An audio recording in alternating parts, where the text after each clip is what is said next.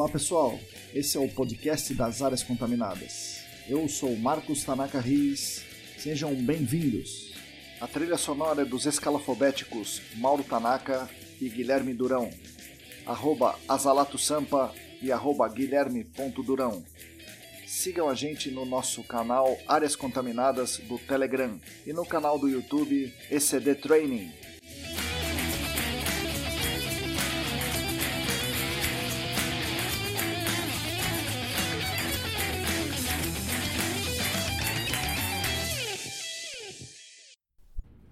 Olá pessoal, para você aí que está lavando a louça, para você que está viajando de ponte aérea terrestre, é, você que está no trânsito, está cozinhando, recolhendo a roupa no varal, ou está mexendo naquela planilha, ou conferindo aqueles dados que vem do laboratório. Bom dia, boa tarde, boa noite, boa madrugada. É um prazer estar aqui com vocês. Esse é o episódio 21, atingimos a maioridade, é o episódio 21 do podcast Áreas Contaminadas. Começando aqui a, a minha introdução, essa semana eu li um livro, um livro curtinho aí do do jornalista Vinícius Torres Freire. Esse livro chama As Três Pragas do Vírus. E as três pragas seriam a política internacional, a dívida e o desemprego eh, no Brasil durante a pandemia. É um livro bem bacana, mais voltado para a economia, que eu recomendo a todos. Tá? Um livro curto, realmente. É uma história no livro chamou atenção logo no início do livro. E eu não sabia disso, ou não, não me lembrava, sei lá. Vocês sabiam que no romance Romeu e Julieta, do Shakespeare, tanto o Romeu quanto a Julieta morreram, né? E eles morreram por conta da pandemia. Vocês sabiam disso? Bom, dei um spoiler aqui, né? Romeu e Julieta morreram, puxa. Enfim, eles morreram por conta de uma pandemia. Pois é, a Julieta, quando ela toma aquele falso veneno, ela fala para um mensageiro passar esse recado para o Romeu que ela tomaria o falso veneno, então ela, ela estaria livre, quando despertasse, livre para ficar junto com o Romeu. É, muito bem, esse mensageiro foi impedido de sair de casa por conta de uma pandemia que acometeu ali Verona e região. Os governantes, governantes da época decretaram lockdown e, com isso, o tal mensageiro não falou com Romeu. E aí o resto da história vocês já sabem. E ele fala também que o Shakespeare escreveu sobre isso porque eles passaram por uma pandemia ali e essa pandemia, imaginem vocês, estava afastando as pessoas do teatro. E afastando as pessoas do teatro, o, pessoas como Shakespeare estavam com problemas aí econômicos decorrentes da pandemia. Vocês já ouviram falar de alguma coisa parecida com isso? Pois é, então essa história vem lá desde o Romeu e Julieta. Bom, essa semana também eu recebi algumas ideias e sugestões que eu achei muito interessantes.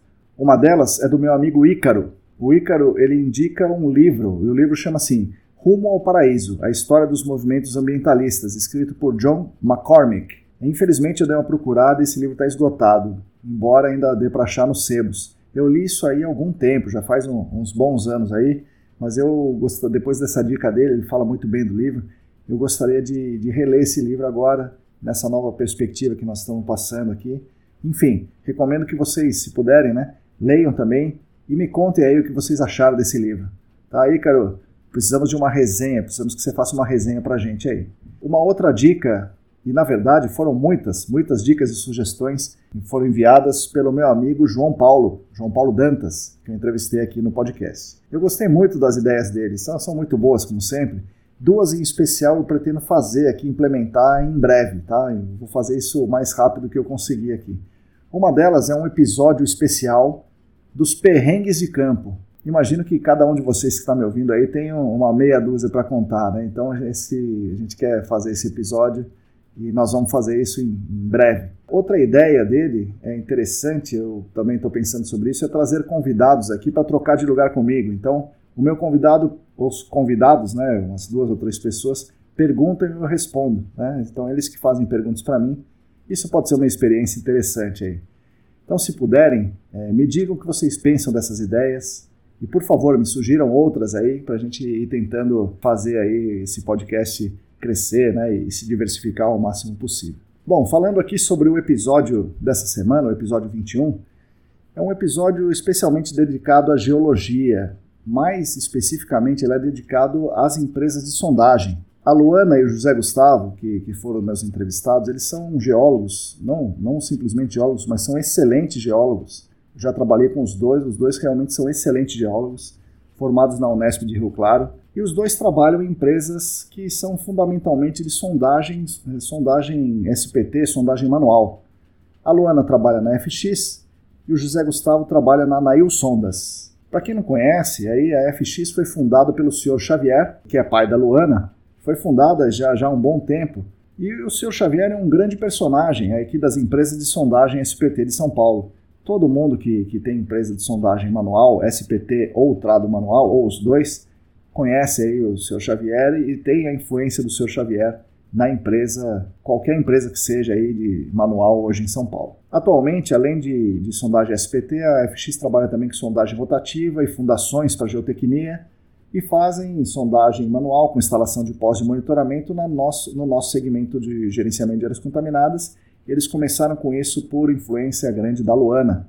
E a Luana, é, além do, de ter feito geologia, ela é mestre pela Unesp de Rio Claro e ela fez, terminou o nosso curso de gerenciamento, aliás, com um TCC muito, muito bom. Isso vai servir de referência para o mercado e eu vou divulgar isso em breve também num outro episódio aqui na newsletter. Bom, dentre as empresas que derivaram aí da FX, né, FX foi o grande centro aí, radiador dessas empresas de sondagem, é, dentre as empresas que derivaram de lá está a Nail Sondas. A Nail Sondas é, é do, do senhor Nailzo, e o Nailzo criou a Nail Sondas a partir do, de ter trabalhado lá na FX. Né? Nail Sondas é uma empresa já famosa no nosso meio de áreas contaminadas, e o José Gustavo trabalha lá. A Nail Sondas faz SPT, sondagem manual, há muito tempo, realmente muito tempo. Eles são muito famosos aí no mercado do gerenciamento de áreas contaminadas. Fazem também rotativa para geotecnia e recentemente, aí no ano de 2019, eles adquiriram uma máquina, uma máquina de é, subesteira para fazer sondagem com hollow e direct push. E assim, é, os dois, o seu Xavier e o Nailzo, são para mim são, são exemplos, tá? São exemplos de pessoas batalhadoras que sofreram muito, muito, assim, com um trabalho muito difícil, mas com perseverança, muito trabalho, não só muito trabalho, mas muita sabedoria. Eles têm muita sabedoria, eles conhecem muito da, do que eles fazem.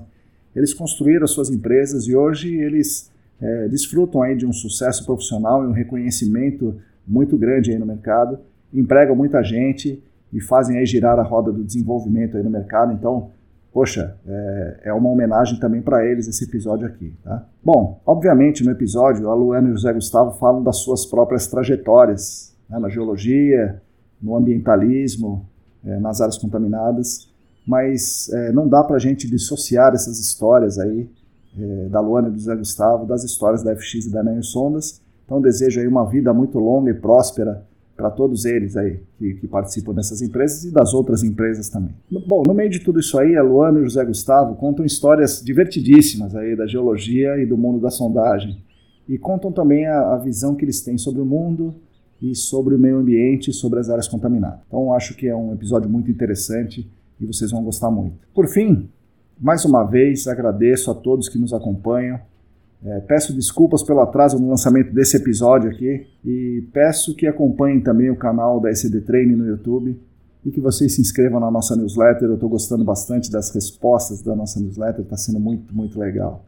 Mais informações aí sobre isso, procurem no nosso site ecdambiental.com.br. Obrigado mais uma vez e fiquem aí com as palavras da Luana e do Zé Gustavo. Valeu! Aqui é o podcast das áreas contaminadas. Hoje eu estou com dois grandes amigos aqui, dois geólogos. Bem-vindos, Luana e José Gustavo. Bem-vindos. Boa tarde, bom dia, boa noite. Se apresentem aí para o público que não conhece vocês, por favor. Boa, tar boa tarde, boa noite, bom dia, né, pessoal? Meu nome é José Gustavo. Eu sou geólogo formado pela Unesp de Rio Claro, né, em 2013. Hoje trabalho com sondagens na Nail Sondas. Estou terminando agora a turma do GAC, DAC 19, né, da, da, do Senac. Luana, e você? Bom dia, boa tarde, boa noite, pessoal. Meu nome é Luana, sou colega de classe aí do José Gustavo, nos conhecemos desde o vestibular, também me formei na Unesp em 2013, entrei no mestrado lá na Unesp e hoje trabalho na FX Sondagens, que é uma empresa aí que trabalha com sondagem de produção, sondagem rotativa e instalação de postos de monitoramento. Luana, você fez o, o curso de GAC, né, no Senac, na turma 18, uma turma antes do Zé Gustavo, é isso? Exatamente, entreguei meu TCC agora no meio do ano. Foi um curso muito bom, assim, nossa, foi um salto de conhecimento. é, foi o que me introduziu na área de, é, de gerenciamento de áreas contaminadas, né? Foi o meu primeiro contato com a área, na verdade. E vocês já se conheciam antes de vocês entrarem na geologia, né? Vocês são da mesma turma e são muitas coincidências, né, que, que, que unem vocês dois aí. É, vocês são da mesma região de São Paulo, né, ali da, da, da Grande São Paulo, e vocês vão para a mesma faculdade e trabalham hoje em áreas muito parecidas, em empresas co-irmãs. Contem, contem essas coincidências aí para o pessoal. Ah, isso foi engraçado, né, José? é, então, um, a gente não se conhecia antes, né? Mas a, a, gente se viu no vestibular da Unicamp, inclusive, né? E aí a, os dois passaram na Unesp, decidiram ir para a Unesp e nós ficamos amigos desde sempre. E pelo José Gustavo morar em Guarulhos ou morar em Arujá, né? Quando a gente voltava nos fins de semana, acabava voltando junto, porque tinha o mesmo percurso ali, né? Então o José também virou meu amigo de caronas. Era o último a descer da carona. Olha aí. É verdade. e então, o José Gustavo é, já fazia estágio em algumas empresas aí de geologia ambiental. E quando a gente se formou, né, eu estava ali no mestrado e o José estava indo passar meses lá no Mato Grosso, no Amapá. e um dia o, o Nailzo, né, que é o, o dono da Nail Sondas, é, me perguntou, ele é meu primo, né? Para quem não sabe, a minha família tem muitas empresas de sondagem. Legal. e ele queria investir num geólogo. Ele perguntou para mim: você tem algum amigo também recém-formado ali que já trabalhou na área, que tem interesse em trabalhar com sondagem? E, e que mora aqui perto, e que mora aqui perto de São Miguel, né? Exatamente. Aí é, eu enviei uma mensagem para o José Gustavo e perguntei: como que você está aí no trabalho? Você está bem? Está gostando? E ele me respondeu assim: Lu, tô bem, tá tudo ok. E ficou por isso. Eu falei, ah, então, beleza. Aí ele veio com a pergunta, né? Mas por quê? que sorte, hein, que ele perguntou. Tem essa oportunidade, é uma empresa assim e tal é, ele gostaria de falar com você, e o José Gustavo topou a conversa. E nossa, foi uma decisão super acertada, podemos dizer, né? Sim, Os dois se deram super bem. Sim. E o José Gustavo estava pertinho de casa ali, né, Zé? Então a sua mudança de rotina foi para melhor, né? É, então, eu, eu, trabalhava numa empresa no Morumbi, então Sim. era três horas de ônibus para chegar lá, ah. depois três horas para voltar. E aí quando a Luna falou, não, é na Zona Leste, em São Miguel Paulista, eu falei, nossa, minha família é toda de lá. Então eu sabia onde que era a empresa, eu falei, nossa, vamos lá, vai fazer dar certo. E é. deu, estamos lá, cinco anos já. Que legal, que legal. Mas ao invés de a gente começar com a, com a história de vocês, como eu estava pensando, já que a Luana tocou no assunto, é, contem para nós como é que é essa história da sondagem e a, a Luana e o senhor Xavier, né, o senhor Xavier é o pai da Luana, Muita gente conhece ele, muita, muita gente no nosso meio conhece ele, porque ele é o precursor das sondagens aqui, no, pelo menos no estado de São Paulo, né? Então, Lana, conta, conta essa história aí, como é que ele chega aqui em São Paulo, da onde que ele pensa em fazer uma empresa? E o que aconteceu depois de ter tantas empresas com tantas pessoas próximas a ele ali trabalhando no mesmo segmento? E, curiosamente, todas, praticamente todas ali, é, em São Miguel, Guaianazes, Itaquera, naquela região? Então, é uma história muito legal. É, o meu pai, né, nordestino, ele veio da Paraíba trabalhar aqui em São Paulo e no início ele trabalhava na SAD Sul-Americana. E foi uma empresa que mandou ele para o Uruguai. Ele morou um tempo no Uruguai trabalhando com sondagem. Depois de um tempo como sondador, ele começou a coordenar algumas equipes, Inclusive, várias vezes ele tentava voltar para Paraíba para casar com a minha mãe, no caso, né? e o cara ia buscar ele lá na, na rodoviária, falando: Você não vai sair daqui, tem que terminar a obra. Então, ele teve que desmarcar umas duas vezes aí Nossa. o casamento para terminar essa obra. Então, é, na época, né?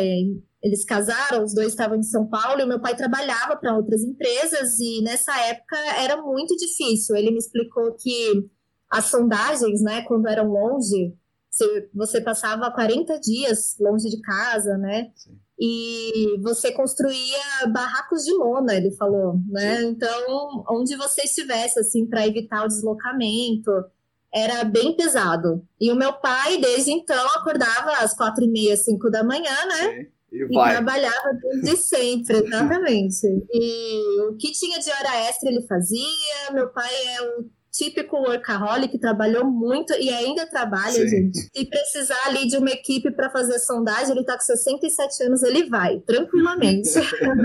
então, ele trabalhou muito e juntou um dinheiro, né? Comprar um primeiro carro e um equipamento. Foi muito difícil no começo, o primeiro carro foi roubado, inclusive. Nossa, foi muito difícil mesmo esse começo, mas conseguiu aí pegando alguns serviços, começou a dar certo. Nisso ele começou a montar outras equipes. O pessoal lá do Nordeste, primos, parentes de início, né, é. começaram a vir também para trabalhar na sondagem. Então aprendiam com ele ali e começou a cada um ali trabalhava um tempo, aprendia, juntava um dinheiro, abria também, né? Fazia o mesmo que ele fez. Exatamente. É. Então, nessa época, começaram a surgir muitas empresas de sondagem, é, inclusive o, os irmãos do meu pai, todos eles têm empresas de sondagem, né? Trabalham juntos, trabalharam juntos na época e hoje cada um tem uma empresa, né? Na década de 90, mais ou menos, ele estava sócio de uma empresa com dois engenheiros que chamava Ação Engenharia. E ele ficou muito tempo trabalhando nessa empresa. Então, o meu irmão, né? O meu pai trabalhava mais em campo, podemos dizer. Ele tinha a frota, tinha o equipamento, tinha os funcionários, né? Certo. A parte de escritório, lidar com o cliente, desenhar os relatórios, era feito pela empresa de engenharia, né? Certo. Então, o meu irmão entrou para engenharia civil. Desde os 15 anos, ele estava ali trabalhando com meu pai na sondagem, né? E ele resolveu se especializar e ele criou, começou a, a é, organizar o escritório, né? Certo. Então, a gente começou a ter desenhistas, com, uh, o meu irmão aprendeu a usar o CAD, fizemos um e-mail, um site então a gente montou a FX Sondagens, né? Que já estava aí há muitos anos no certo. mercado, mas que é, montar a empresa mesmo a gente já está há uns 15 anos aí. Certo. E o Leonardo também se especializou, trouxe mais serviços para pegando a parte de fundação, né? Como ele é engenheiro civil. Certo. E eu falei para o meu pai que ele teve sorte, né? Que o filho mais velho foi para engenharia civil e aí a filha mais nova foi para geologia. Sim. Obviamente com uma certa influência aí, né? Sim, Desde claro. o andamento dessa empresa. Então, hoje em dia a gente conhece muitas empresas de sondagem, é um serviço que tem muita demanda. E é muito legal ver essa história de crescimento, né? O meu pai trabalhou Sim. muito, até hoje trabalha, ele acorda quatro e meia da manhã vai lá, é, é, resolve os problemas, dispensa as equipes, cuida dos equipamentos. E é uma empresa familiar, né? É, mas que está funcionando bem e a gente está conseguindo aí a, avançar né, para novos serviços. Legal, muito, muito interessante. Realmente, é, essa história vale a pena ser contada porque é uma, uma trajetória de lutadores, né? O seu pai e os outros que vieram depois, como o Nailza, né? É, são, são caras fantásticos. Eu, poxa, eu, eu sou fã de, deles. Os caras são muito, muito, muito bons mesmo. E a gente sempre com aprende certeza, com eles. Né? Com certeza, são pessoas que trabalharam muito, foram organizadas, né? E é um serviço pesado, não Sim. é fácil. É muito legal a gente ver essa trajetória. Bom, Zé Gustavo, aí a, a Luana falou disso tudo e certamente essa é uma influência muito grande para ela ter ido para geologia, né? Mas depois ela vai complementar isso aí. Você, por que, que você está lá em Guarulhos tranquila, fazendo suas coisas, e por que você cai em geologia? Fala, geologia é legal, vou lá. Por quê? É, na verdade, eu acho, eu atribuo essa culpa de, de ter ido para o meio ambiente, para geologia, à minha mãe. Minha mãe é professora de biologia, educadora ambiental, então ela, ela me deu aula né, no colégio que eu estudei, e ela sempre que teve tinha um grupo de estudos né, de, de, educação ambiental eu participava. Né? Fazia é, desde a parte de coleta seletiva na escola, é, conscientização.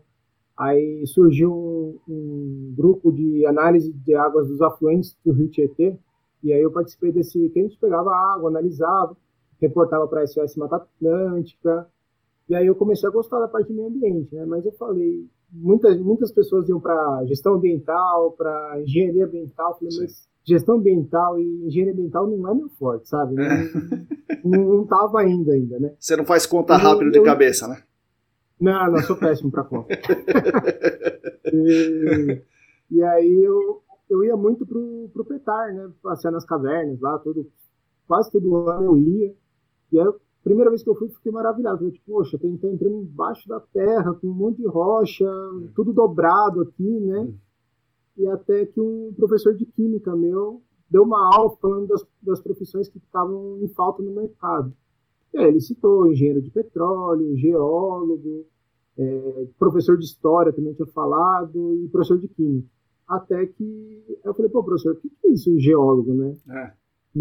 eu vi, vi parte de geologia na, na geografia, né? Mas ele me explicou mais profundo, né? Que seria a interação do homem com, com o planeta, o estudo do planeta Terra, a parte química. Eu sempre gostei muito de química, né?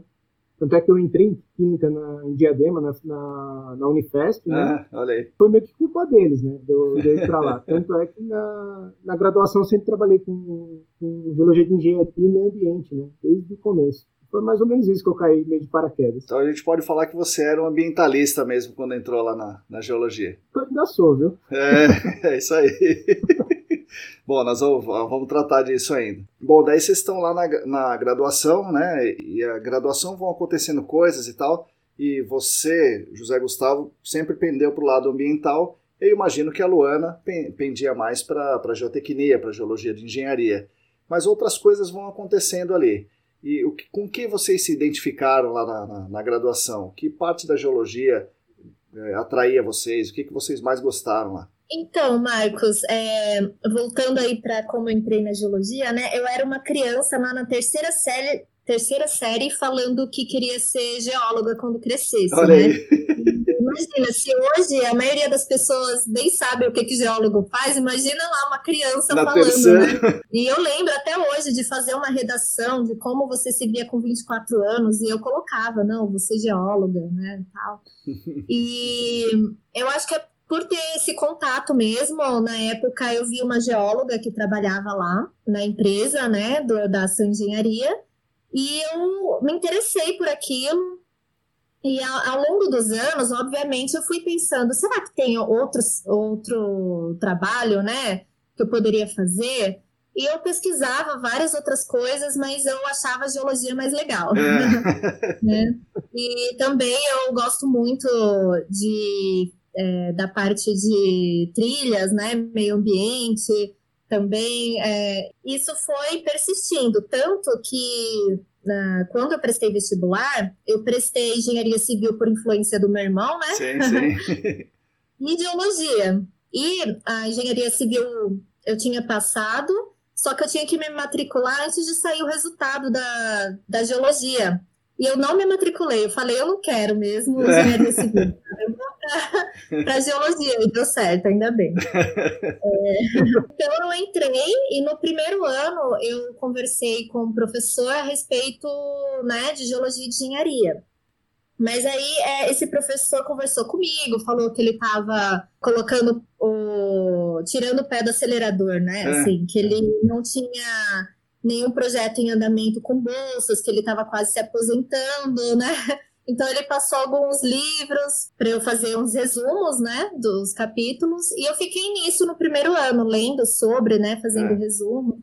E no segundo ano a gente tem é, uma matéria que mexe com carbonatos e junto com isso estava inaugurando um laboratório de estudos de rochas carbonáticas certo. lá na Unesp. Certo e com vários projetos aí na área do petróleo. E eu queria entrar, eu gostei do tema e fui apresentada para uma geofísica na época e deu super certo. Eu fiz uns cursos, que eram dois meses de cursos com o pessoal da Petrobras lá, sobre vários temas vinculados à geologia do petróleo e foi muito legal e eu comecei a trabalhar com geofísica e interpretação sísmica para petróleo, para reservatório. Certo. E gostei da área, então fiz um estágio, depois entrei no TCC com isso. No dia que eu apresentei o TCC, eu recebi a resposta que eu tinha sido aprovada no mestrado. Então, eu entrei no mestrado na mesma área, só que assim, né, no TCC eu trabalhava nível reservatório. No mestrado eu queria pegar um nível regional, né, falar sobre a geologia regional. No caso da Bacia de Campos, lá no Rio de Janeiro. E na época que a gente se formou, a geologia estava um pouco em crise em questão de contratações, né? Então, eu achei que foi é, uma decisão melhor me especializar na época, aproveitar esse tempo que estava em baixa para fazer uma especialização. E no meio do mestrado surgiu uma oportunidade de trabalhar em um projeto.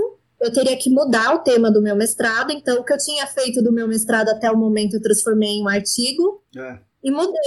Caramba! para fazer modelo geológico de reservatórios carbonáticos. E foi também uma experiência muito legal a gente tinha um software lá no laboratório da Unesp, né? Que era o mesmo software que utilizavam na indústria do petróleo, então foi uma experiência muito legal. E eu trabalhei com essa modelagem de propriedades físicas do reservatório, né? Terminei esse projeto. Também na época o petróleo não retornou, né? Então não tinham vagas. As pessoas que eu conhecia que trabalhavam na indústria do petróleo já tinham sido demitidas, estava sendo bem difícil entrar, né, é, nesse ramo, e eu não queria ficar parada. Aí eu estava lá em Rio Claro, terminei um mestrado e projeto, voltei para São Paulo. E aí eu pensei, né, é, poxa, para não ficar parada aqui, eu vou entrar na empresa da família, né, sim, e sim. aprender também, que é da minha área, outro ramo. Vamos lá, vamos mudar de área e entrei é, na parte, né? Quando eu entrei na FX, na verdade, o meu irmão já estava com uma obra de sondagem rotativa para eu analisar e fazer o relatório. Legal. então, já, já entrou com é, tudo.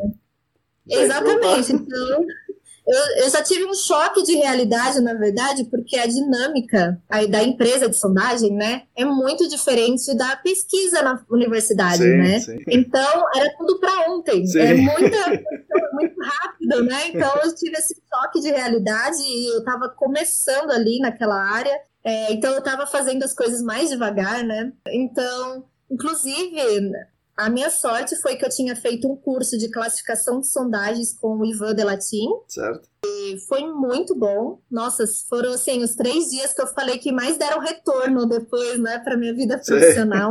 E o Ivan é uma pessoa super solícita. Então, na época, eu entrei em contato com ele. Eu falava com o José Gustavo, a gente enviava fotos, né? a gente discutia é hoje, ali. Né? até hoje. É muito legal, porque como o João Paulo falou no seu podcast, a gente tem uma língua específica, né? o geologuês. Sim, é isso mesmo. E às vezes a gente fica muito tempo ali sem conseguir discutir, aí é bom ter alguém ali para falar, olha que granito bonito, sim. olha essa estrutura, né? então, nossa, eles me ajudaram muito uh, ah, para avançar nisso da sondagem. E eu comecei a analisar muito a sondagem e, ter, é, e percebi essas descrições estavam fixando na minha cabeça, né, como que era a geologia de São Paulo, como que era a geologia da bacia de Taubaté, bacia do Paraná, às vezes certo. a gente pegava obras do Nordeste e coisas que eu tinha estudado na faculdade, né, mas você passa, ah, grupo Barreiras e tal, mas aí ali eu estava vendo, né, o que que era. Então, é, foi muito enriquecedora, assim, essa experiência. Então surgiram aí os primeiros serviços de instalação de postos de monitoramento. Junto com eles, alguns clientes queriam analisar a área do uh, o terreno, né, para saber se tinha alguma contaminação. E eu não sabia como começar essa investigação, então eu passava para outras consultorias ambientais que eu conhecia. Certo. Até que eu comecei a me interessar pelo assunto. Peraí, né? Deixa eu ver como funciona isso e comecei a pesquisar cursos na internet, material, e encontrei a pós-graduação do SENAC.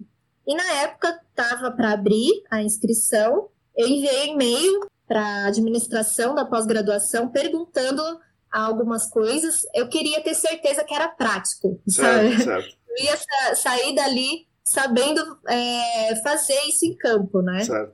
E o Rodrigo me respondeu na época, falando, não, a gente tem aulas práticas disso, daquilo, de instalação de poços, de amostragem de solo. Eu falei, nossa, é isso que eu quero. Então eu me candidatei e entrei no curso, né? E foi, nossa, é muito importante. Foi o meu primeiro contato com a área ambiental, mas assim, eu criei uma base, né, na, nessa pós-graduação, muito, foi uma experiência recompensadora, assim, foi uma base que me permite hoje, né, poder pegar alguns serviços, adicionar isso às coisas que a gente, é, aos serviços que a gente fornece na FX, né, então foi muito legal. Bacana. E você, Zé Gustavo, como é que foi lá na graduação?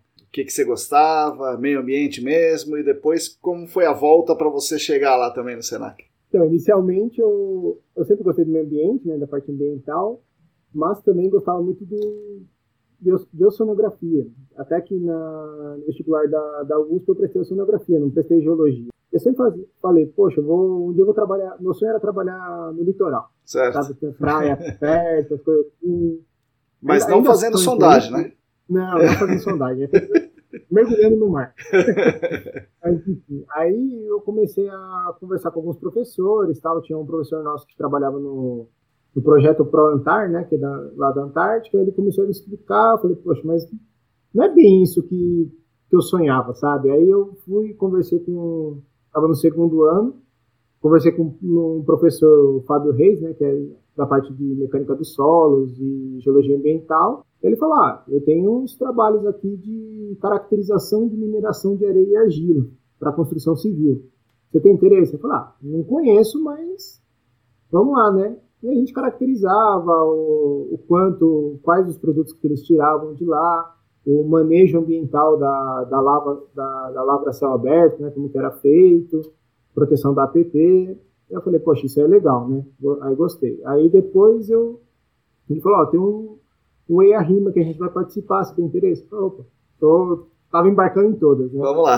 Até, até que surgiu um projeto de cartografia geológica e geotécnica, que eu, que eu trabalhei, foi no meu TCC também, e foi a, a gente aplicou para, para dutovias, né? E, que foi lá no, no PH, lá da, no mesmo laboratório que a Luana trabalhou. Certo. Lá da, da Petrobras. E aí a gente fez um, um mapa de suscetibilidade a rompimentos de barragens, a gente linkava o uso do solo com processos erosivos, dinâmica superficial do, do solo, né? E aí eu acabei, eu, eu acabei no TCC seis meses antes do, do prazo, né? E aí eu cheguei no meu orientador e falei, ó, Fábio, eu eu, eu tenho duas opções. Ou eu começo a fazer algumas matérias do mestrado para me aprofundar, né? Pra, ou eu arrumo um estágio. Aí ele falou: não, você não tem. É, o seu jeito não é de um pesquisador. Claro que você se dá muito bem em pesquisa, mas você vai se dar melhor no mercado de trabalho. É, até que. Eu falei, ah, mais acelerado. Mais, mais acelerado. Vamos fazer as coisas. e aí a gente eu consegui um estágio na Zona Norte de São Paulo, em Santana, numa empresa chamada Geopesquisa. E aí, lá de cara, eu já peguei as sondagens do, do Rodoanel Norte para classificar. E lá eu aprendi como que realmente fazia uma, como que classificava uma sondagem. Aí surgiu a, du, a duplicação da rodovia Tamoios, que está sendo concluída acho que agora, né? Fiz a parte do projeto executivo das sondagens, tudo como, como estagiário, e da CPTM, da linha Nova Esmeralda. Então, lá tive bastante contato com, com geólogos, geólogos de PT, geólogos de projetistas, então aprendi muito lá. Depois eu fui chamado para trabalhar numa empresa chamada Vera Cruz, que ela fica no Morumbi, mas boa parte dos projetos deles era com grandes barramentos no, no norte do país. Certo. Então aí passei lá três meses no Amapá, Vixe. dois no, no Pará, e lá a gente desenvolvia, é, tinham vários projetos pequenininhos dentro do projeto maior, que era o monitoramento ambiental. Então, eu participava da monitoramento de processos erosivos do rio, né? Onde que a, o barramento ia atingir, o lago da represa ia atingir. Monitoramento de processos minerários, que partes tinham lavra de ouro, é, algum outro tipo de extração de minério, e a gente tinha que fazer mais ou menos uma estimativa de quanto que seria a indenização desse, desse minerador, né? Todo todos os estudos que a gente fazia. E tinha o monitoramento das águas subterrâneas também, que eu participava. E lá a gente instalava piezômetros, postos de monitoramento para coleta de, de água. E aí eu fiquei justamente três meses no Amapá fiscalizando sondagem. Sim, então sim. Já, já tinha uma noção né, É. de como que era tal, até que a Luana me ligou. Eu Certo. já tava meio, meio querendo ir embora, sabe? Eu O Amapá é legal, mas meses tava chega. Aí que a Luana falou, ó, eu tenho um primo meu que precisa de um, geólogo. É. Eu falei, tá, onde que é? Lá em São Miguel. Eu falei, putz, melhor ainda. 20 minutos de casa. Então, foi isso, né? E aí, lá na Nail Sondas, o forte da empresa sempre foi o meio ambiente, a, a sondagem ambiental, né? Eles são bem famosos Fala, no nosso, no nosso meio, né? No nosso segmento é FX não, não tanto, né? No, no nosso segmento, mas a Nail Sonda sim, é bem famosa. Então a Luana falou da, da, da trajetória da FX, da sondagem para construção e começa com ela essa caminhada para vir para o ambiental. Mas a Nail Sonda já tinha um, um forte vínculo com a nossa área, né? De áreas contaminadas. E, e você entra lá para isso, Zé Gustavo, ou não? Você vai desenvolver a outra parte lá? Não, na verdade eu entrei mais para a parte de geotecnia, né? Que Certo. tinha cinco sondas rotativas, precisava, precisava de uma caracterização das rochas melhor e tal, e do, do solo também, mas a, a parte de, de meio ambiente continuou seguindo também forte, como sempre foi. E aí, no- um dos grandes, dos grandes incentivadores foi o meu chefe, o Nailson, né? Falou, pô, você não tem, não tem vontade de fazer algum curso para especializar na parte de meio ambiente, às vezes conversar com o cliente melhor. Ele falou, eu não tenho tanta, tanto traje, trajeto para conversar, melhor trejeito, né? É, você não, não tem ideia? Aí eu falei, ah, tenho. Aí eu já tinha pesquisado algumas pós-graduações, tinha visto o Senac. Eu falei, ah, tem um curso do Senac. E eu não lembro se quando, acho que ele já era de sábado, eu falei, ah, todo dia é de sábado. Aí ele falou, qualquer coisa, vamos lá, faz, e a gente vê o que que vai dar, né? Me incentivou bastante, minha noiva também. E aí a Luana também, todo curso que a gente arrumava para fazer junto, a gente ia lá e fazia, né? e aí eu caí, eu fiz o processo seletivo junto com a Luana, né? Aí por excesso de contingente Sim. lá do Senac, acabei ficando de fora, mas eu falei, não, eu vou tentar ano que vem. Vou aproveitar para guardar dinheiro também para pagar mensalidade. e Vou tentar ano que vem de novo. Legal. E aí entrei no ano seguinte. É, pena que não fizeram juntos, né? Mas é, por um lado é bom, que daí vocês veem coisas diferentes e podem compartilhar, né? É, é verdade. Não, legal. E, e daí lá na. O que aconteceu depois que vocês fizeram ou estão fazendo o curso no Senac, na, na Ilsondas e na FX? Né, a FX não fazia muitos trabalhos nesse. não, não se sentia segura para fazer. Depois que a Luana foi, começaram a se sentir mais seguros para fazer eh, trabalhos nessa área. E do lado do Zé Gustavo, melhorou ter um, um- um geólogo lá que consiga falar a linguagem do cliente, que o cliente de áreas contaminadas é diferente, né? Vamos falar que é, é, as consultorias são tem o linguajar próprio, né? tem o consultoriês que eles falam, né? Não o geologuês, mas É. o consultoriês. então, como é que foi isso daí? Então, na FX, quando eu entrei, a primeira obra que a gente fez de postos de monitoramento, o que eles tinham feito há anos, né, era construir o poção, né, o famoso poção. Sim.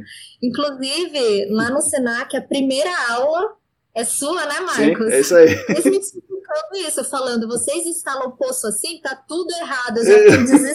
Logo no primeiro dia, esse cara me fala isso, pelo amor de Deus.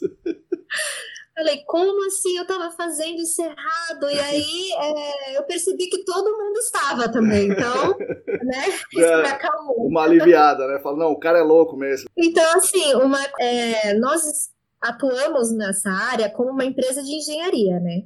Então, somos contratados pela consultoria para construir o, posto de monitoramento de acordo com o projeto dela. Sim, Porque é isso ela que está ali investigando, é, sabe a, a composição né, do, geológica do terreno, as camadas e o objetivo da análise, Sim. né? Então, a gente sempre instalou com base na solicitação do cliente. Claro. É, e aí, quando eu comecei a aprender isso, eu comecei a tentar influenciar né, alguns projetos ali que a gente estava conversando.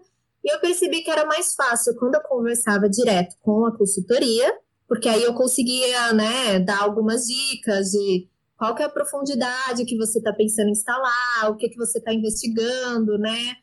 qual a localização da sua área, já dava uma olhada no mapa, sabia, né, o material que a gente ia encontrar. Então eu consegui assim é, dar algumas dicas, né, algumas sugestões nesses projetos. Mas quando eu falo direto com o cliente que é leigo, é muito difícil. Geralmente acaba entrando num impasse do tipo Olha, eu estou contando postos de monitoramento e as empresas sabem como que instala, né? Então, assim, depende. É, às vezes eu fazia algumas perguntas para tentar ajudar e ele falava. Não, é, é, a empresa que instala que tem que saber, sabe? Então era um pouco difícil, assim. Aí no final você acabava instalando o poção que ele queria, né? É, mesmo hoje, sabendo que estava errado, eu tinha que cumprir também a solicitação dele, né? Então, eu consigo ter alguma influência em alguns projetos, né? O que melhorou nessa questão da, de ter essa é, visão. E também a gente conseguiu participar de alguns projetos de amostragem de solo, que eu não tinha feito antes e foi muito legal. A gente pegou um projeto grande aí com a sua parceria, né, Marcos? Sim, nós trabalhamos é... nós três juntos aqui, foi muito legal. Sim.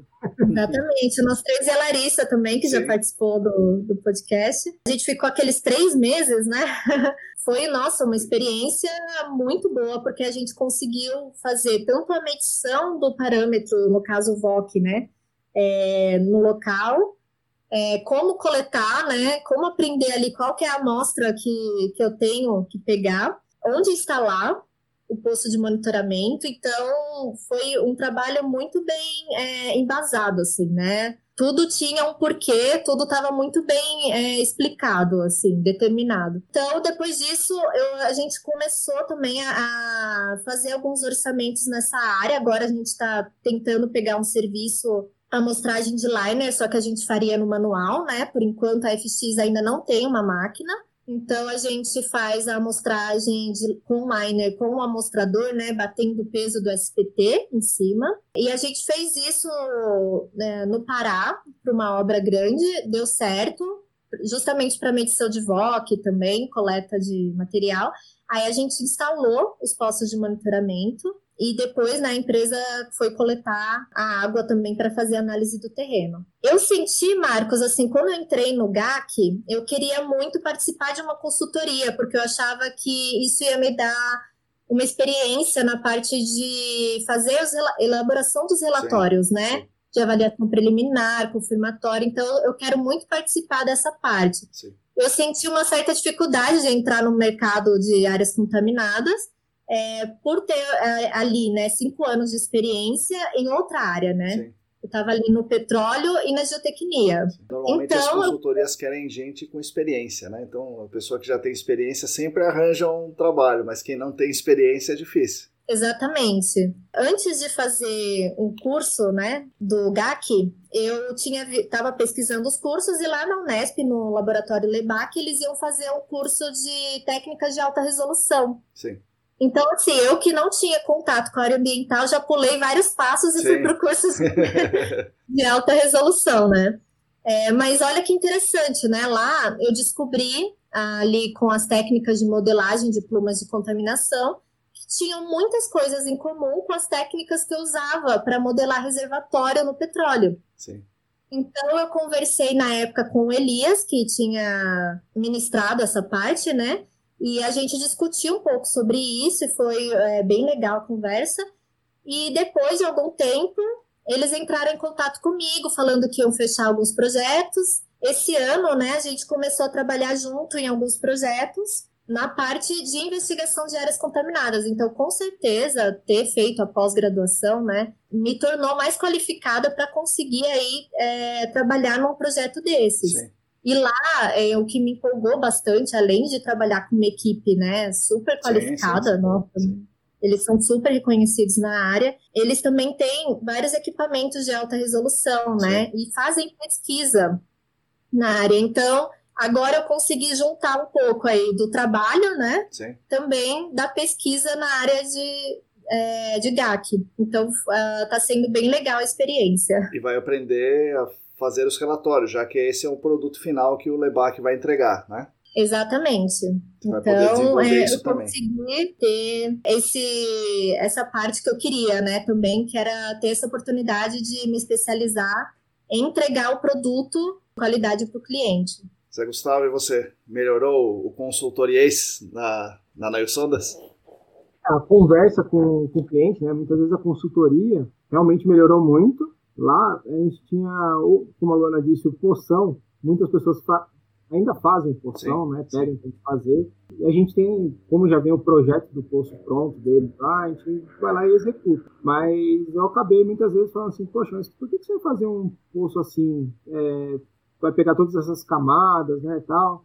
Por que você não faz uma, uma sessão curta aqui nessa areia que você está pensando?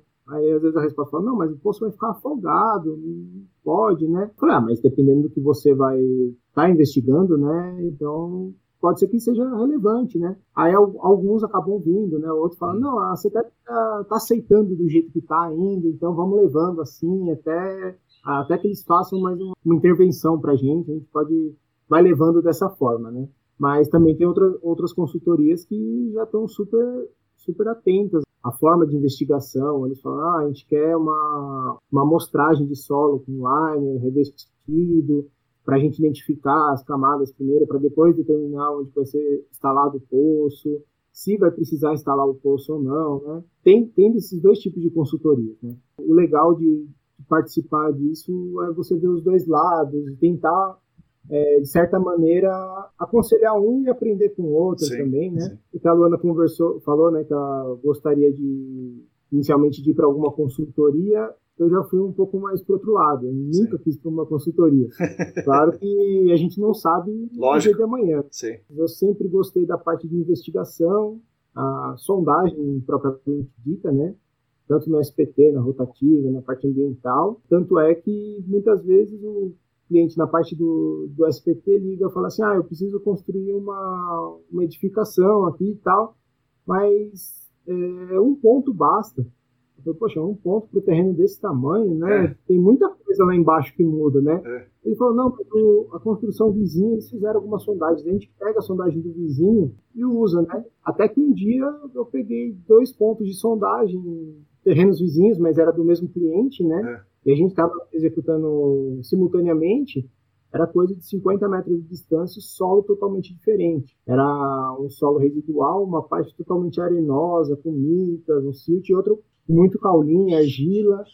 E eu falei, poxa, isso aqui na fundação está muito diferente. Imagina para a parte ambiental. Nossa. Um contaminante nas duas camadas, era, a profundidade era a mesma, sabe? Esse aqui pode reter o contaminante, esse aqui não, esse aqui pode levar o contaminante embora. E aí a gente tenta, de modelo geológico, entender o que está lá embaixo, é o que eu gosto muito, sabe? Essa e parte, aí lá na, na FX, é, nesse trajeto, eles acabaram, a FX não, desculpa, na, na Sondas, nesse trajeto, eles acabaram comprando uma máquina de sondagem ambiental. Antes eles só faziam manual e de repente eles têm uma máquina. E nisso você já está lá começando o curso, ou seja, eles dão um salto para oferecer mais serviços diferentes do que eles faziam e junto com a sua ida para o curso.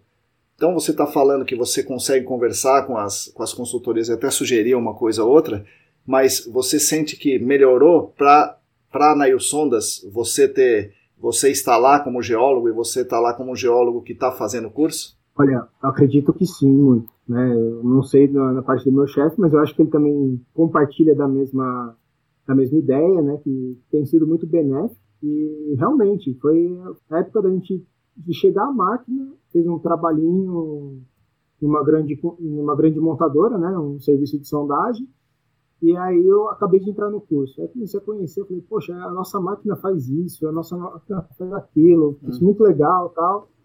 Até que a gente trabalhou junto com a máquina. E aí eu fui lá realmente aprender no campo mesmo como que fazia a medição do, do VOC com aquecimento em campo, elaborar, pensar como que, como que esse segmento de, teve a deposição dele, né? Tudo, todas essas coisas. Foi muito, muito enriquecedor, sabe? Foi muito e legal aí... e acredito que ainda esteja sendo enriquecedor, né?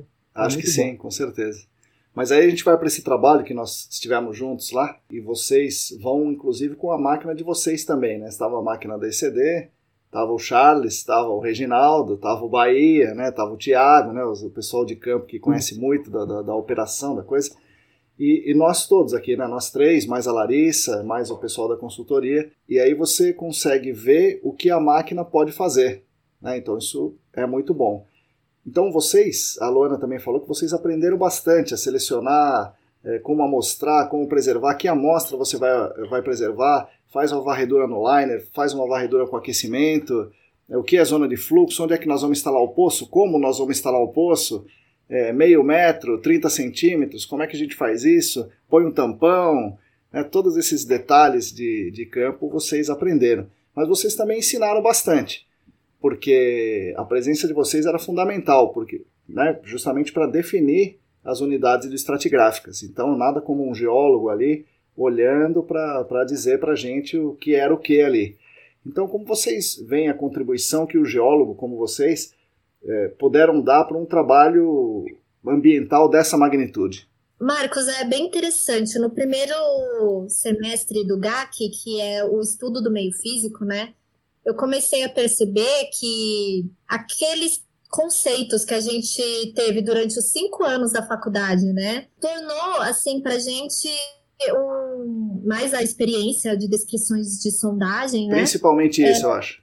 Sim, uh, tornou para gente algo natural, sabe? É, entender assim, nossa, eu vou encontrar aqui próximo do Rio Pinheiros, é, tudo bem, tem construções, uma camada de aterro, é, devo ter aqui uma argila orgânica, um, uma areia depositada né, do aluvião. Depois aqui eu estou perto do contato com o embasamento da bacia, então eu vou pegar um solo de alteração de rocha, né?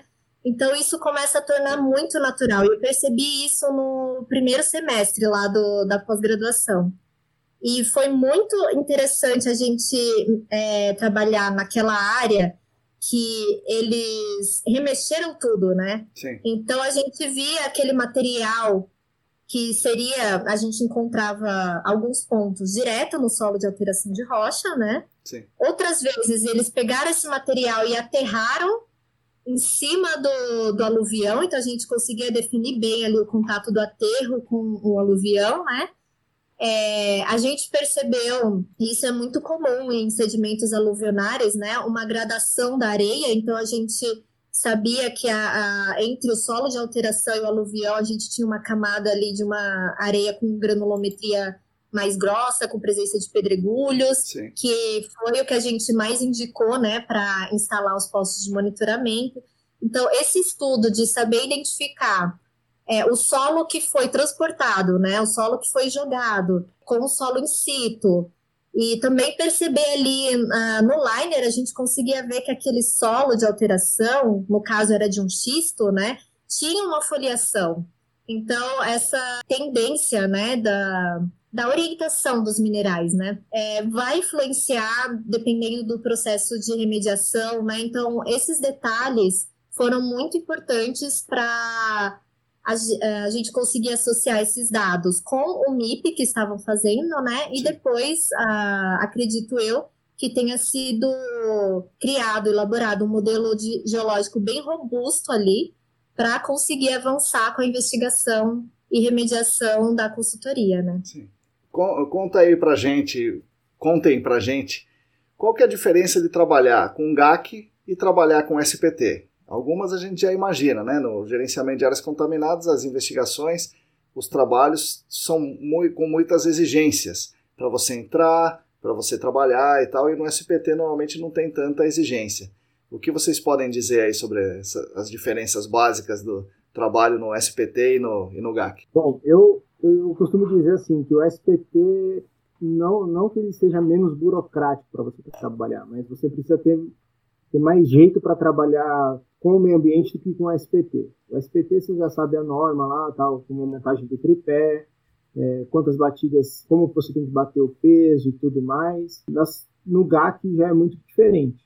Você tem que, por exemplo, no SPT você não liga muito como que você está tá descendo o material, as hastes lá para baixo e tudo mais, mas no, no GAC você tem que ter todo um cuidado para na hora de fazer o serviço, na perfuração, para você não arrastar a contaminação ou para você não passar uma camada de argila e levar a contaminação lá para baixo, vice-versa, levar de um ponto para o outro sem, sem limpar o, o equipamento, né? E muitas vezes no SPT isso acaba passando, não deveria, mas passa, né? Mas é bem diferente. Você, você tem que ter muito, muito cuidado. Tá? E esse cuidado, assim, a gente até costuma dizer na, na empresa. Tem equipes lá que a gente deixa só para, o, para a geotecnia, né? É. Eles já são um pouco mais brutos, são muito bons de serviço e tal. E tem um pessoal que tem um pouco mais de cuidado, né? Tem um pouco mais. A gente acaba conversando muito mais com eles, acaba explicando. Quando eu entrei no, no GAC, eu fui ensinar, fui falar para eles que o nosso poção estava errado, né? É. Eles falaram, já viu. Gustavo, o que, que, que, é isso? Eu faço isso há 20 anos, como assim tá errado? Não sei o quê. Aí eu fui explicar para ele, falei, ah, imagina uma contaminação, tal, tal, tal, aqui você vai estar interligando todas as camadas. Aí ele fala, é, até que esse curso seu tá, tá, tá sentindo efeito. e, e assim, aí eles começaram a pensar já diferente já. É. Aí eles, eles perguntavam pro, pro cliente, fala, e aí, quantos metros de, quanto, quanto de pressão filtrante que vai esse aqui? Tal, ah, vai, vai com metro. Pô, mas não é melhor instalar naquela areia lá embaixo? Tal. Eles acabaram é. mudando a consciência deles, sabe? Sim. E isso foi muito legal. E tem, tem, esse certo cuidado a partir do GAC, né? Tem que ter muito mais cuidado do que, do que o SPT, né?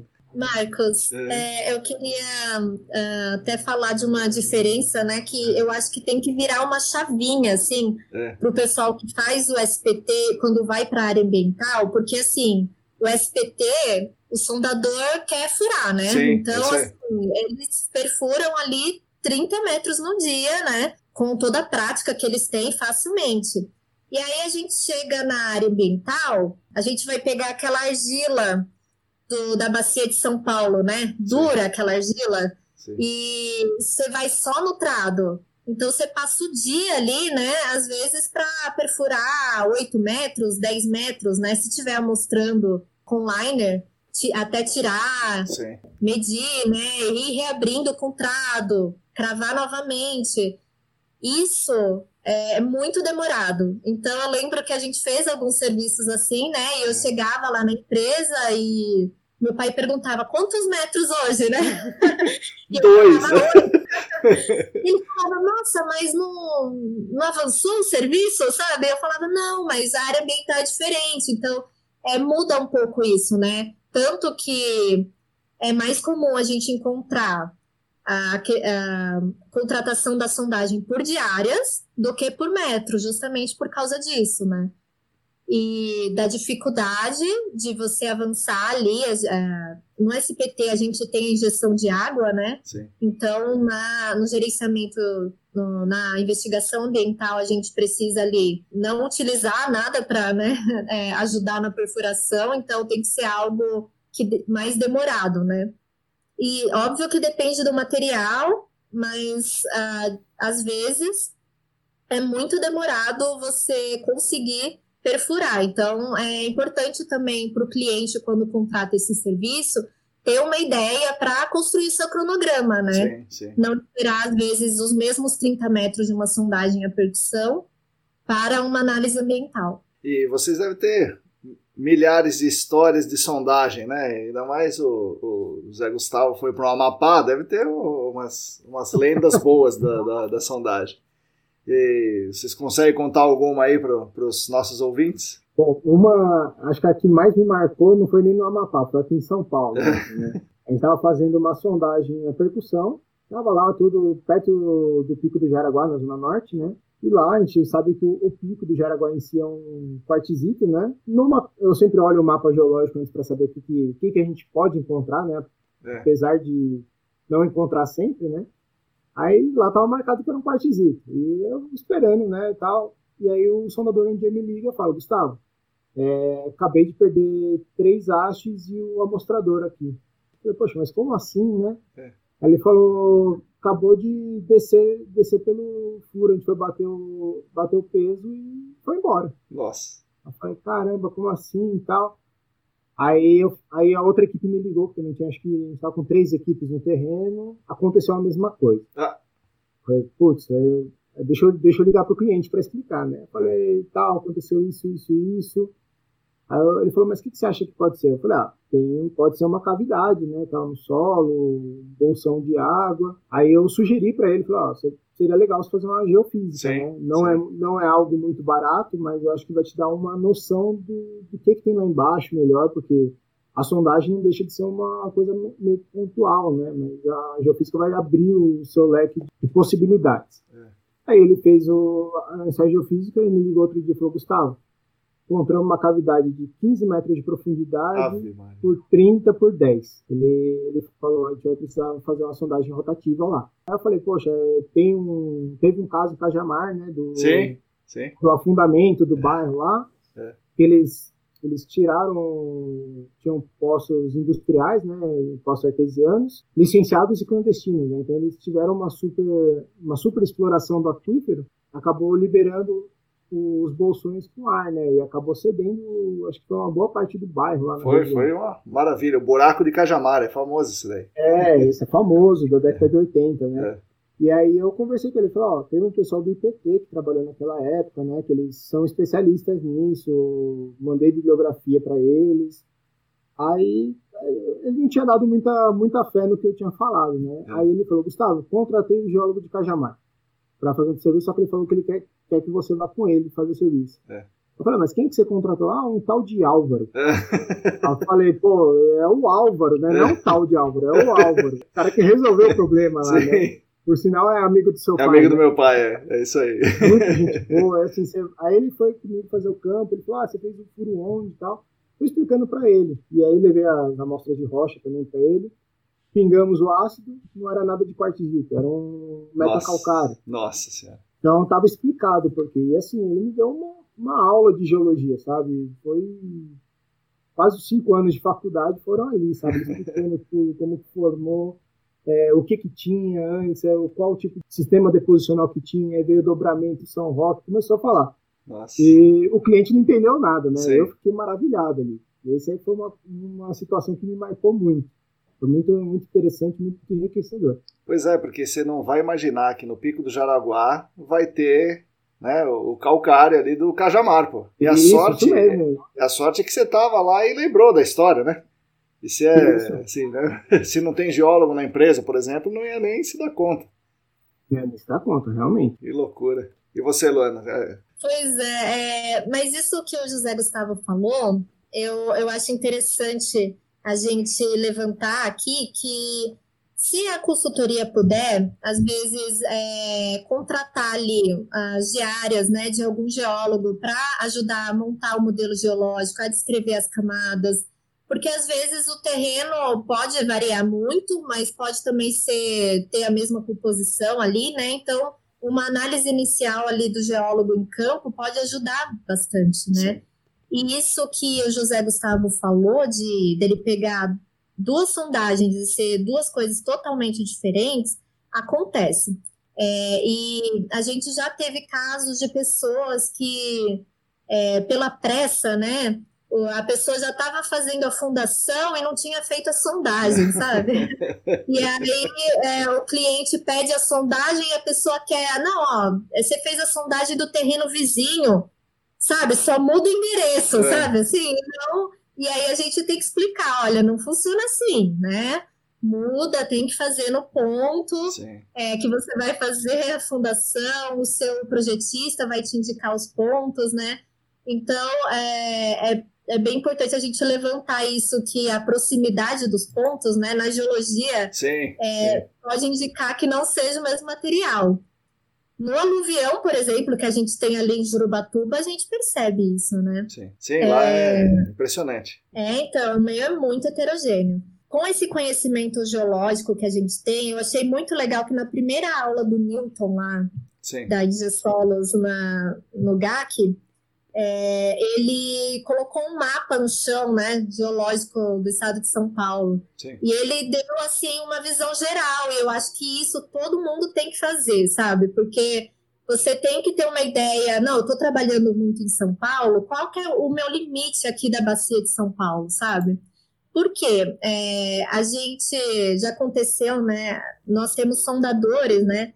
Muito, que estão há muitos anos com a gente, muito Sim. experientes, né? É, mas assim, a gente às, às vezes vai é, pegar um novo profissional, então a gente começa a treiná-lo, né? No começo eu fico olhando bem a descrição dele em campo, analisando com as amostras que ele coletou e vou também conversando com ele para ir ajustando isso, né? Isso foi uma dica do meu primo, que é geólogo também, que tem empresa de sondagem para variar. o João Paulo, que ele falou assim: no começo demorava muito para descrever. Ele falou: Luana, reúne é, as equipes, dá uma aula de geologia para eles, que você vai ver que depois a descrição deles vai bater muito com o que você né, é, vai estar tá analisando, e você vai ter menos trabalho com isso, vai conseguir fazer mais rápido. E isso realmente ajuda muito. E aí eu lembro que esse sondador tinha estava no Tatuapé ali, né? E eu olhei o boletim, eu já vi argila, areia, falei, é, cor variegada, né? Vermelha, roxa, cinza. Falei, ah, estamos na bacia de São Paulo aqui, né? Nos sedimentos. e ele não conseguiu ultrapassar uma camada de um material que era duro, é, era de cor escura, e ele achou, colocou no, no boletim que poderia ser basalto, né? E eu sei que basalto não pode ter ali. Então eu já fui conversar com ele, né, uh, ah, para saber, peraí, como que era esse material tal. Aí ele tinha coletado uma parte e falei, ah, então, isso daqui é concreção limonítica. Bem na e eu comecei a conversar e ele soltou uma frase que eu lembro que me marcou, assim, que ele falou assim, mas Juliana, só, quem te, é, só o que quem sabe, o que tem embaixo da terra é Deus, é. sabe? Se falar que é isso, não é basalto, sabe? É. eu falei pra ele, não, peraí, tem embasamento isso daqui, não tô chutando não, sabe? É muito legal a gente ver que você tem, é, consegue é, ter essa informação, né? De que, ah, não, os derrames basálticos estão ali na bacia do Paraná, saber o que, que você vai encontrar em cada cidade. Nossa, tipo, Uh, já peguei muitas obras ali no Morumbi, no Alphaville, com 20 metros de aterro. Então, você vai constituindo, né, ao longo dos trabalhos, um mapa na sua própria mente. Sim, assim. Sim. E essa experiência é muito boa para você conseguir é, gerenciar esses trabalhos, né? É, realmente. Um, um, ponto, um ponto bem interessante, eu acho que eu compartilho com a Luana, muitas vezes ela fala, ah, eu estou fazendo uma sondagem em Suzano. É. E eu peguei essas características, assim, ah, peguei um solo superficial, um sedimento aluvionar, o sedimento da bacia, né, a formação resende, e depois já peguei o residual. Aí eu falei, ah, você, está fazendo sondagem em tal lugar? Aí eu falei, pô. Eu falei, ah, o terreno vizinho também fiz, e realmente é isso mesmo. Então a gente começa, começa a fazer um modelo geológico nosso aqui, a gente já, já sabe mais ou menos o que a gente encontra, essa com 5 metros e 80, ela passa a ser uma areia mais grossa, é 5,80, é isso mesmo. Deu igual. Gente, é muito legal essa discussão, assim. É, teve uma sondagem rotativa, né, que eu enviei para o José Gustavo, que eu falei, José Gustavo, né? O que, que aconteceu aqui? Geralmente eu pego um matacão, que é um bloco rolado, né? Geralmente alterado, né? É, de um, dois metros, né? E eu tava pegando uma rocha totalmente sem alteração, sem fratura nenhuma, por oito metros, e embaixo dela encontrei solo de novo. Falei, eu não acredito que esses oito metros de uma rocha de é. extrema qualidade era um matacão, sabe? Eu, eu falei, eu preciso confirmar com outro geólogo para Existe isso, né?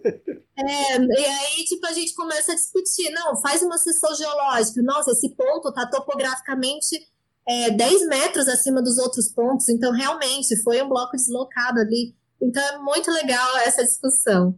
Inclusive, é, isso que o José está falando, eu acho interessante a gente pensar em uma um convênio, Marcos, da própria universidade com as empresas de sondagem, porque várias vezes é, eu estou pesquisando ali, analisando uma rocha, né, ou um solo é, de um local, e eu pesquiso sobre eles, né? Sim. E a gente encontra dissertações, artigos antigos sobre isso, e é muito difícil ter fotos. Certo. Porque é, a é muito também revisão, né, estratigráfica, muita análise de lâminas, é difícil você ter um testemunho, assim, certo. podemos dizer. Certo. Então, eu acho que seria muito interessante para as faculdades terem esse convênio com as é, empresas de sondagem e utilizar essas amostras, né, para refinar uma investigação ali da área. Inclu é, inclusive, refinar o próprio mapa geológico, porque a gente sabe que a escala, claro, né, claro. às vezes é, não permite traçar alguns contatos de forma muito detalhada, né? Então, ali com a sondagem, você tem a certeza até onde vai a sua camada, né? É uma ideia muito interessante, muito interessante, porque as próprias empresas de sondagem é, alimentariam isso e elas se beneficiam disso, porque elas também vão fazer a sondagem onde a outra fez, né? Seria muito legal. Exatamente. E a universidade tem interesse nisso para pesquisa também, né? O, o, mapa geológico realmente é uma, uma bela de uma ideia, Luana. Vamos ver se algum ouvinte nosso aqui contribui com isso. Sim, teve um geólogo que eu trabalho também em conjunto, que a gente fez uma obra em Florianópolis, em um sistema de laguna barreira, e tem toda uma questão né, sobre a formação daquele sistema. E a gente tinha ali a sondagem na cidade, né? E conseguia aí determinar a espessura da, daquelas camadas. Só que aí, quando a gente teve o, é, a ideia de falar com a universidade lá, né, a gente já já tinha descartado as amostras, né? Porque a gente tem um tempo ali, um galpão que a gente coloca, mas a gente precisa descartar ali de três em três meses, quatro em quatro meses, para conseguir, né, Sim. dar vazão para os próximos serviços. É, mas, assim, é uma ideia que eu fiquei é, pensando que poderia ajudar outras pesquisas aqui também, né? Sim, talvez até as fotos, né? Então tem a descrição que vocês fizeram e a foto correspondente. Isso fica num banco de dados aí. Sim. Vamos falar com os nossos experts em dados aqui e, e vamos ver ah, se a gente consegue. Aí a gente chamou o Atila e o Calvin para ajudar a gente. Isso, aí, isso aí. O Nilton também falou sobre isso. Seria legal e tal, né? Que Imagina, se eles têm a empresa lá, a Engesolos está desde 1960 fazendo isso, né? 61. Imagina quanto não deve ter de, de informação ali. Não é? Nossa. É. Às vezes a, gente está é, organizando assim, né, digitalmente os nossos dados e a gente percebe que em um ano a gente chega a fazer mais sondagens, às vezes na mesma rua, no mesmo bairro. Então a, a gente já consegue ter uma alta densidade de dados ali juntando todas as empresas, nossa, Sim. deve ser algo bem legal, Com bem certeza. detalhado. Bom, vocês eram, são ambientalistas, né? Eu vou, vou falar para vocês uma coisa que eu falei no, no, no, podcast que saiu aí hoje, né? Hoje, quando nós estamos gravando, saiu um podcast com as meninas super, as, as mulheres superpoderosas, né? e eu falo lá na introdução sobre um livro, né? O livro é um livro famoso do, do meio ambiente que chama Colapso, né? Então, para para vocês se situarem na história aqui, tem um problema em Montana, né, um estado lá dos Estados Unidos, que as mineradoras causaram grandes contaminações ali. Prevê a necessidade da limpeza da, da área, ou seja, da remediação daquela muitas áreas gigantes de mineração. E aí algumas empresas pequenas faliram, não, não tem condição de fazer isso aí. Outras fingiram que faliram, né? Não, aquela história, né? para não pagar a remediação as grandes empresas fizeram muitos estudos ali para dizer basicamente que o problema não era assim tão grave. E daí a gente fala, pô, essas empresas são vilões, né? Esse vilão do meio ambiente, né? Destruidor e tal. Mas aí o cidadão comum também não ficou confortável em desembolsar milhões do superfundo para remediar tudo isso, sendo que está mais de 100 anos contaminando. Por que, que não precisa aumentar o nosso imposto aqui para pagar uma remediação lá em Montana? Né? se isso não, não tem um risco iminente à saúde humana, né? ninguém vai construir uma casa em cima desse negócio. Bom, é, a conclusão do, do, do, autor é que isso, esse tipo de pensamento, né, é inerente aqui à nossa lógica econômica, né? e que isso vai levar ao colapso das civilizações. Não só isso, né, claro, mas vai juntando os pedaços. Bom, primeira pergunta para vocês: vocês veem um paralelo disso com as nossas áreas contaminadas aqui no, no Brasil, em São Paulo? E a segunda, você acha que vocês acham que a gente ainda tem, tem esperança de resolver o problema ou, ou nós vamos só nos afundar? É, eu sou, acho que um ambientalista um pouco mais chato nesse. Sim, eu vejo um paralelo muito claro entre o, o que aconteceu lá em Montana e aqui, principalmente aqui em São Paulo, de grandes empresas que já trabalharam na, na área, já, já mudaram o uso do solo e a contaminação continua ali, né? Eu vejo uma parte, querendo ou não, assim, um dia se beneficiaram dessa, dessa água subterrânea, se beneficiaram dessa, desse local para ter algum tipo de renda, um lucro, e tiveram. Mas o Estado também não foi, na época, não tão no controle e deixou passar. Então, o Estado também é, não deixa de ser o autor desse, dessa contaminação. Corresponsável, justamente. E um, se um dia utilizaram dessa água, seja para recreação, para beber essa água, ou, ou, esse solo também não tinha o vapor lá no, da intrusão de vapores, por que não, não ter esse solo dessa forma de volta, dos mínimos, minimamente aceitável, né? Então, eu acho que sim, tem que teria que remediar. Claro que é, muitas vezes é um, uma visão um pouco utópica, né? Nossa, né? Mas eu vejo sim, se um dia meus meus avós nadaram no Rio Tietê, por que eu não posso nadar? Eu acho que as nossas futuras gerações teriam que ser beneficiadas dessa forma também. E a gente tem aqui, a CETESB que criou o FEPRAC, né? Justamente para o fundo para áreas órfãs, né? Mas a gente sabe que nenhuma área é órfã, de verdade, sim, né? Sim. Como você falou que fingiram que faliram e tal e tal. Mas eu acho que teria que remediar sim então, os padrões mínimos aceitáveis. Eu também concordo com José Gustavo. Eu acho que assim, é, a gente tem um limiar ali, né, entre o desenvolvimento industrial, minerário. Eu não sou contra, né, essas atividades. Não é isso que a gente está falando que não precisa ter, né, é, mas que é, utilizando aquela área e obtendo, como José Gustavo falou, o lucro de todas essas atividades, explorando aquela, é, no caso de mineração, né, explorando aquele minério, você precisa recuperar a área para uso posterior.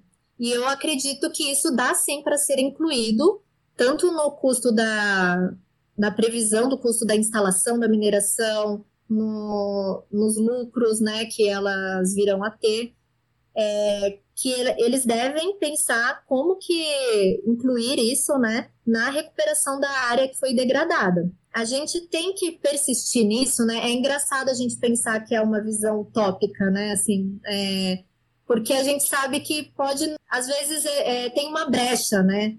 E a pessoa, às vezes a empresa fale, ou a gente já viu casos que você comentou na aula que o CNPJ sumiu, né? Não acharam nem a pessoa física nem a pessoa jurídica. E a gente fica com aquele problema, né? É, mas é, eu acho imprescindível a gente manter o meio ambiente nas condições, como o José Gustavo falou, mínimas aceitáveis, né? No caso, o Ministério Público pede aí os níveis de potabilidade, né? Para gerações futuras, porque essa teoria que você falou do livro do colapso, se não darmos atenção simplesmente porque é uma área isolada naquele momento e deixarmos né, a boiada passar, podemos dizer Sim, assim, é isso aí.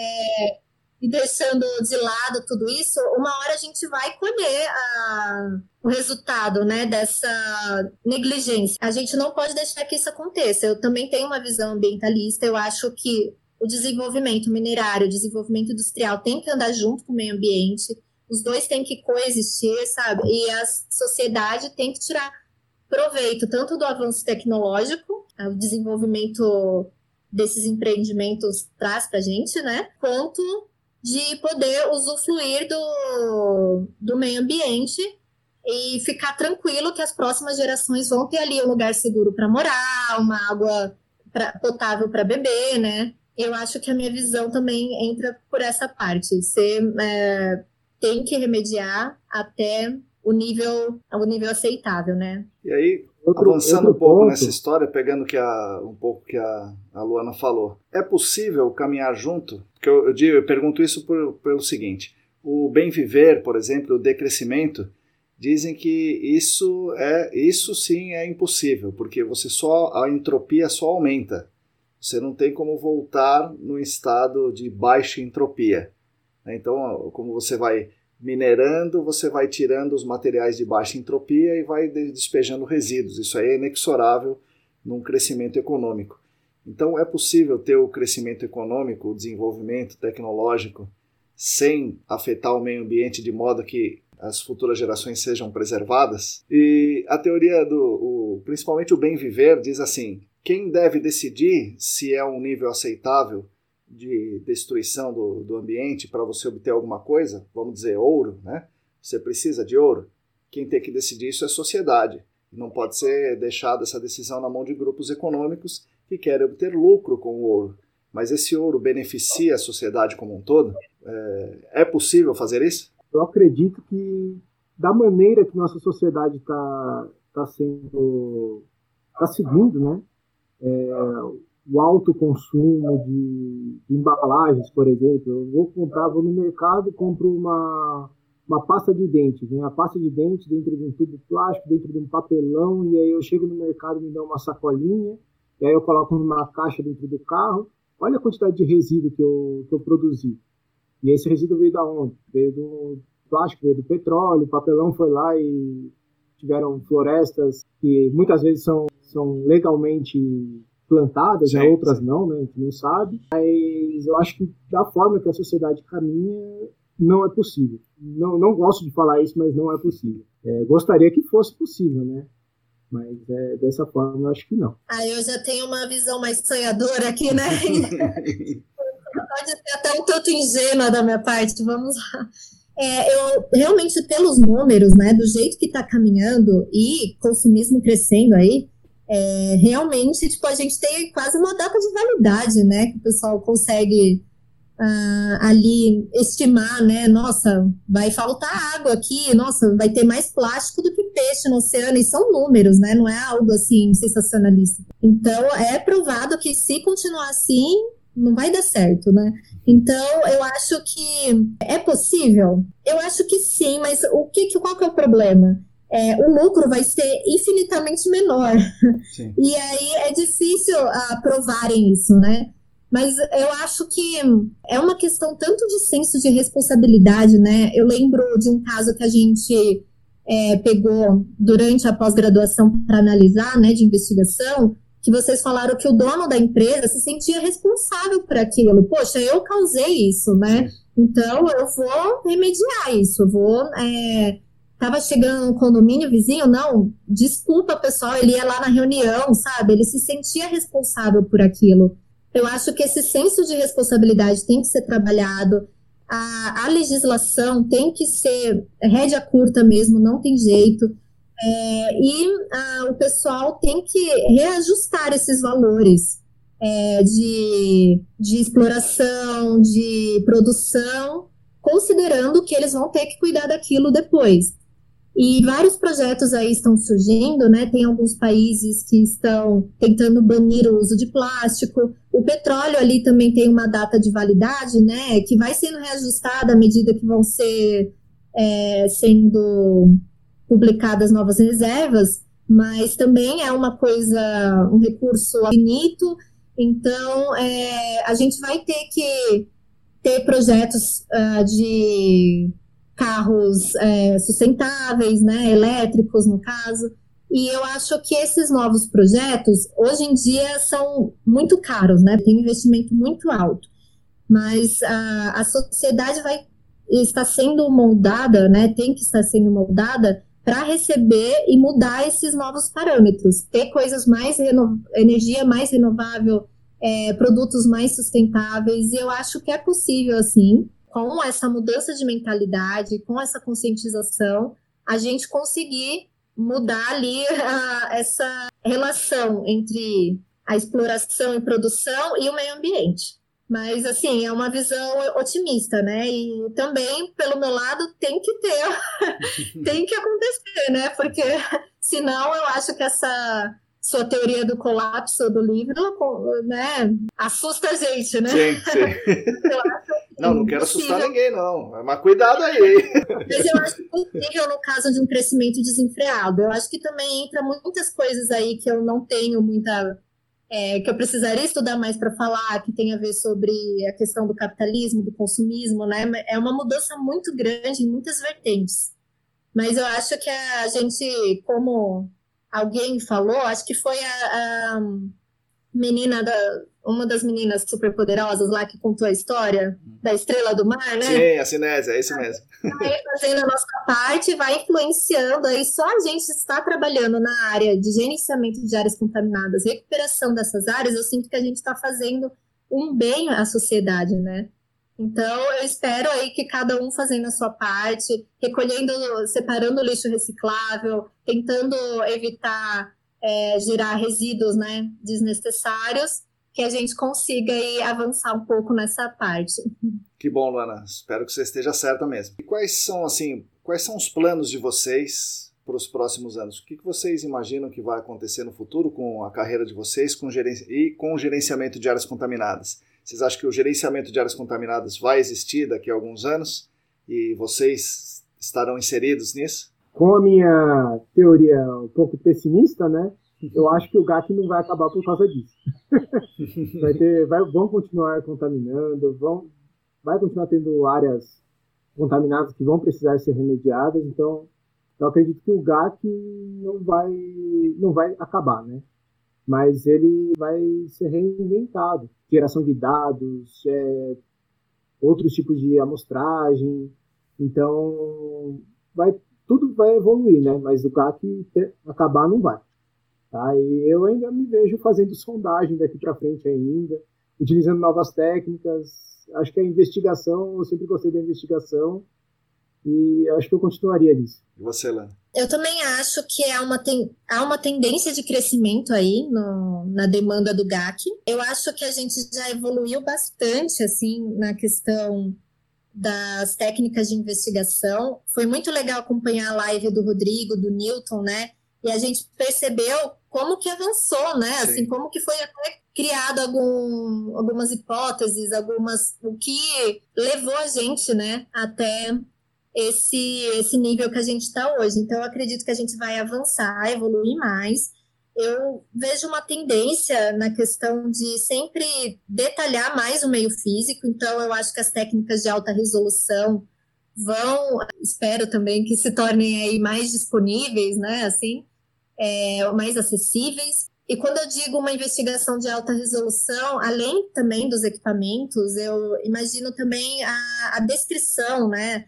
Mais amostras, mais números para a gente conseguir né, é, tratar ali e gerar um modelo geológico mais uh, robusto. Eu acho que justamente para tentar conviver e manter aí o nosso meio ambiente para gerações futuras, é, eu acho que o GAC vai continuar aí ativo, cada vez assim, é, sendo essas discussões são muito importantes, né? Igual no painel de debates, assim, o que, que a gente precisa para ajudar aí o, o, setor imobiliário na cidade, mas também tipo garantir, né, a segurança das pessoas que vão morar lá. Então essas discussões são muito enriquecedoras para a gente agregar, né, na nossa área. E eu acho que tende a crescer, deve melhorar, deve evoluir. E a gente, eu também, é, como o José Gustavo falou, eu sou apaixonada pela parte de investigação, é, eu gosto muito dessa área e eu pretendo atuar também aí em alguns anos. E se tudo der certo, né, se tudo avançar, ah, quem sabe a Anailson das FX, né, pode até é, começar com uma consultoria ambiental E, não é? Uh, e sempre uh, vai estar nos planos, né? A gente aprimorar aí as nossas técnicas de análise, o nosso pessoal de campo. É, é, muito importante a gente treinar o nosso pessoal, ter a nossa equipe, né? Nossa equipe especializada. Legal. Bom, é isso aí. Eu agradeço a participação de vocês. Agora é aquele momento muito esperado pelos convidados. É que o podcast agora é de vocês. Pode falar o que quiser. É, primeiramente, gostaria, gostaria de agradecer ao Marcão, né, essa mega oportunidade. Eu sou muito honrado de ter tido essa, esse convite, né? Apesar de ser pequenininho no GAC, é, aprendi muita coisa. Tento, tento fazer com que as outras pessoas aprendam com o que eu aprendi. Por exemplo, lá na empresa, os estagiários, a, o podcast é essencial. Fala assim, você já ouviu o podcast dessa semana? Ah, não, não ouvi. Falei, então vai lá, enquanto você escreve a amostra, vai lá ouvir. É mesmo? Um pouco mais. Os vídeos Pô, do YouTube, do canal da, da SCD. É o supra-sumo que a gente tem, sabe? Passar esse conhecimento, eu acho, não só para o pessoal da, do nosso meio do GAP, né? Mas também passar para o pessoal que está na graduação, passar para o pessoal que está por vir ainda, até ir numa escola fazer uma, uma palestra sobre o que são áreas contaminadas, o que, que, é, o, que, que o geólogo faz, o que, que, que pode ser Outro dia eu fui numa escola quinto ano, fui dar aula de sobre o planeta Terra para eles. Legal. E você vê crianças maravilhadas, falando, nossa, que nunca tinha visto isso, não sabia que, um, que, que era um geólogo, nunca tinha visto um geólogo. Gostei, eu vou estudar para ser isso e tal. Sabe, você vê o brilho no olhar das, das pessoas por ter aprendido, né? Então, acho que o podcast, a, o canal no YouTube, tá, tá no caminho certo e, e obrigado. Oh, que é isso, eu agradeço. É, bom, Marcos, eu queria também agradecer o convite para participar é, e mostrar o nosso olhar aqui de empresas de sondagem que estão avançando aí para a área ambiental, né? E quais são as nossas dificuldades, quais são como a gente aplica a nossa experiência, né? Como a gente tem feito esse crescimento. E com certeza a pós-graduação de gerenciamento em áreas contaminadas foi um grande salto nesse conhecimento, né? Foi muito importante para a gente atuar na área com responsabilidade, né? Com qualidade. E também abriu muitas portas, como o João Paulo falou, a gente tem que se mostrar, né? Assim, eu percebi como eu, quando eu comecei a participar dos eventos do GAC, a gente tá ali em contato com as consultorias, conversando, aprendendo, apresentando as coisas. É importante para para o pessoal conhecer o nosso trabalho, né? E a gente evoluindo juntos. É, eu acho que é, também super apoio a continuação do podcast, dos, dos vídeos no YouTube. É, eu utilizei, até te falei, né, que eu fui convidada para dar uma aula de geologia ambiental e eu usei muito material, porque quando eu estava na faculdade eu sentia um pouco essa falta de entender peraí, o que, que é uma área contaminada, quando que eu considero, quando eu tenho que remediar e organizar isso, sabe? Passar para eles foi muito legal é, eu ter conseguido fazer isso com a base que, que eu recebi aí da pós e das nossas conversas, experiências em campo. É, realmente, e com o material do podcast YouTube, que eu fico às vezes, nossa, deixa eu rever aquilo, eu volto lá. ouço de novo. então, nós, é, eu admiro muito os profissionais que espalham o conhecimento, assim, é, porque a gente está aqui para isso, né? Para divulgar, para melhorar em termos de sociedade, de conjunto de profissionais, né? Então, é um grande ganho para nossa área ter esse conhecimento aí é, nessas plataformas. Agradeço muito. Também agradecer aí pela orientação no TCC, né? e eu não sei, o podcast vai antes da quinta-feira que vem, dia 10 agora de setembro. É, eu... Não, não vai, não vai. Vai, vai, vai depois, é. é que pena, senão poderíamos convidar os ouvintes aí a, a fazer Sim, isso. Sim, eu já ia falar do TCC. Você já vai ser uma especialista. Isso. Oi? Quando sair o podcast, você já, você vai, já vai ser especialista. Então, eu agradeço pela, pelo convite, agradeço ao José Gustavo aí por todos os anos de parceria também. Muitos anos ainda vão vir, né? É. Com certeza. Bom, obrigado então, pessoal. Obrigado pela, pela participação, pela ajuda aí e pela conversa. Essas foram as palavras da Luana Fernandes e do José Gustavo. Foi muito legal ter conversado com eles. Agradeço a audiência de vocês. É, agradeço as mensagens que vocês têm me mandado. Gostaria que vocês continuassem mandando recados, perguntas, sugestões, críticas e tudo mais para a gente fazer esse nosso canal, nosso, eu digo, nosso de toda a comunidade né, do GAC, cada vez melhor. Eu estou gostando muito de fazer esses, esses podcasts e vamos seguindo em frente. Mais uma vez, então, agradeço a audiência de vocês. Até a semana que vem. Obrigado.